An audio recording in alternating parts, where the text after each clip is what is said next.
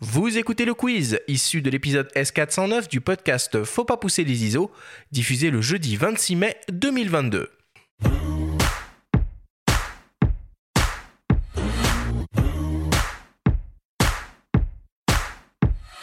Le principe du quiz est très simple. Nous avons reçu des questions de la part de nos auditeurs qu'ils vous ont posées via notre compte Instagram en lien ou non avec le sujet de cette émission. Nous en avons sélectionné quelques-unes et vous allez avoir seulement 30 secondes et pas une de plus pour tenter d'y répondre le plus clairement possible. Amélie Patrick, avez-vous bien compris la consigne?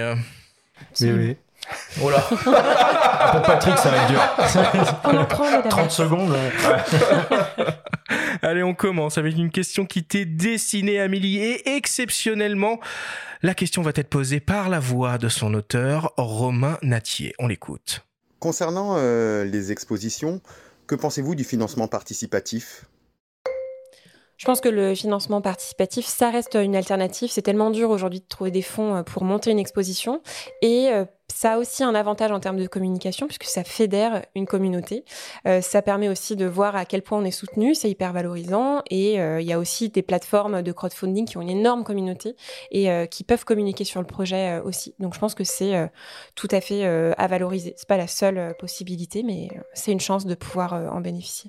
Est-ce qu'il y a une plateforme euh, qu'on indiquera plus qu'une autre? Il y a Ulule pour les bouquins, par exemple. Oui, euh, il y a Kickstarter aussi, euh, avec qui on a travaillé cette année sur Circulation, qui finance ce type de projet, notamment lié à l'édition. Parfait. On ne peut plus clair. Deuxième question, toujours pour toi Amélie, qui nous vient d'un dénommé Célic95. Célic se demande comment promouvoir une série photographique autour du handicap mental, psychique et moteur? Une question très précise. Après, il y a des moyens de promotion, euh, toutes séries confondues, un peu importe la thématique. On en revient euh, sur les biais de communication, etc., les réseaux.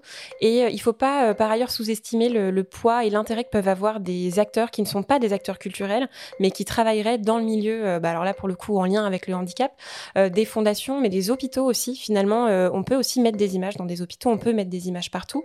essayer d'identifier des acteurs qui ne sont pas que des acteurs culturels. Il n'y a pas que des musées dans la vie. il y a aussi d'autres gens qui sont intéressés par l'image. Ce sera ta citation. Il n'y a pas que des musées dans, la, vie. Troisième question pour toi, Patrick, qui nous vient d'un dénommé Stéphane.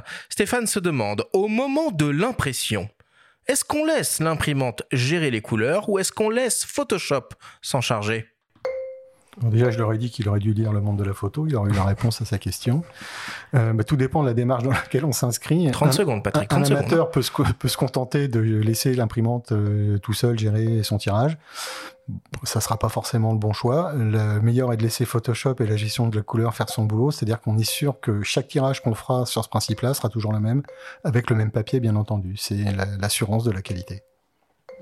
Écoute, la réponse est très claire. Laissons Photoshop travailler. C'est d'une concision euh, remarquable. Vous m'avez dit de cours. Quatrième question, toujours pour toi Patrick, qui nous vient d'une dénommée Nina. Nina se demande comment imprimer des photos géantes à coller, comme JR bah, euh, Mélanie l'a expliqué tout à l'heure. Aujourd'hui, il y a effectivement euh, bah, des labos qui proposent d'imprimer sur ce qu'on appelle du papier dos bleu. En gros, c'est l'équivalent du papier d'affiche. Hein. En fait, on fait 4 par 3 avec et on peut faire des super tirages. Alors, ça a un coût, c'est pas donné, mais on peut faire une pièce unique. On peut tapisser sa chambre avec un tirage sur dos bleu. Tous les labos, Whitewall, je crois. Euh, je sais pas si Whitewall le fait, mais en gros, euh, Picto le fait. Plein de labos le font. Reste à braver les autorités et la loi parfois pour aller les accrocher. Ah bah là c'est pour accrocher dans sa chambre ou dans son salon. Ouais. JR il a ses propres machines hein, je crois pour faire ses euh, Non non c'est fait euh, c'est fait par des labos je crois. Ok. Je crois hein, vérifier auprès de JR, mais euh, je sais qu'il y a un labo. Euh, Benjamin, tu l'appelles euh... JR, si tu nous écoutes. voilà, exactement. Hein On t'attend pour un petit au coin du feu. Cinquième question et dernière question pour toi, Amélie, qui nous vient de Delph Autographie. Cette personne se demande comment gérer la cohérence du parcours de découverte dans une exposition. Pour les livres, il y a les pages. Hum, la cohérence, euh, bah, ça se prévoit, euh, ça se prévoit, euh, ça se prévoit en amont vraiment. Et de toute façon, si on sait ce qu'on veut montrer, pourquoi on le dit et pourquoi on le montre sous tel support, la question viendra, enfin la réponse viendra d'elle-même. et il faut se faire aussi accompagner, je pense, par des scénographes, par des commissaires, par des regards extérieurs. Et là, on trouvera du sens. Chose à ajouter. Voilà. 30 secondes. euh, On attend la fin du chronomètre, une fois de plus, Ah, une fois de plus. Mais tu ridiculises notre chrono. voilà. Ouais, bon, ok. Hein, euh, dernière question. Une question qui tue. Une question de mes soins.